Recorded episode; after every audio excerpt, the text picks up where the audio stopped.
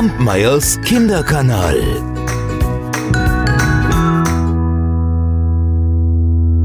In Irland gab es einmal ein junges Mädchen.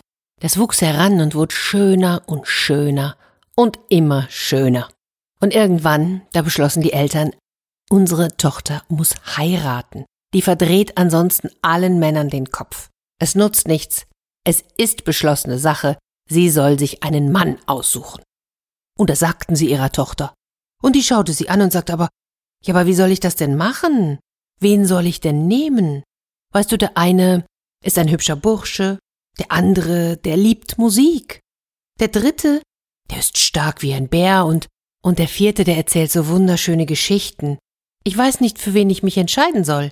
Tochter, wen du nimmst, das ist deine Sache, das darfst du dir aussuchen, aber nimm endlich einen, du musst heiraten.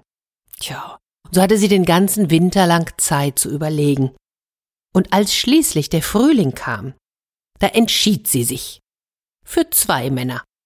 Ja, aber das geht doch nicht. Zwei sind doch einer zu viel. Und so ging sie hin und sagte den beiden, derjenige von euch, der mir das schönste Geschenk bringt, den werde ich heiraten. Der eine, das war ein weitgereister Mann. Der hatte schon viele, viele Schätze aus allen möglichen Ländern nach Hause gebracht.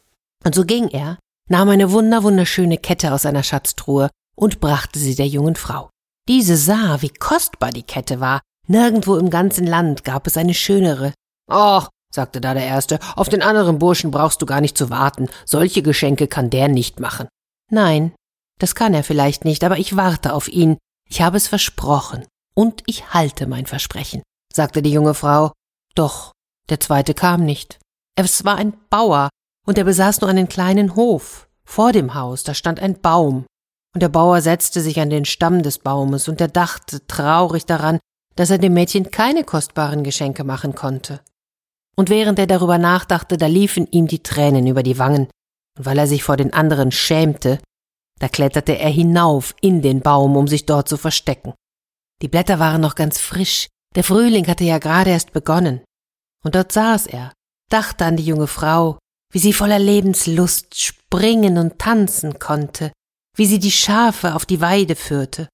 Er dachte daran, wie sehr er es liebte, wenn sie mit ihrer glockenhellen Stimme die alten Lieder sang. Und ganz in Gedanken war er an die Schöne, und er begann, alle Blätter des Baumes in eine Herzform zu schneiden, jedes einzelne Blatt. Und weil er nun nicht kam, da begann die junge Frau ihn zu suchen. Und sie ging auf seinen Hof. Dort sah sie den Baum, und er hing voller herzförmiger Blätter. Und in dem Moment wusste sie, wen sie heiraten wollte. Und wisst ihr übrigens, dass seit dieser Zeit die Linde herzförmige Blätter hat? Und sie wird der Baum der Liebenden genannt.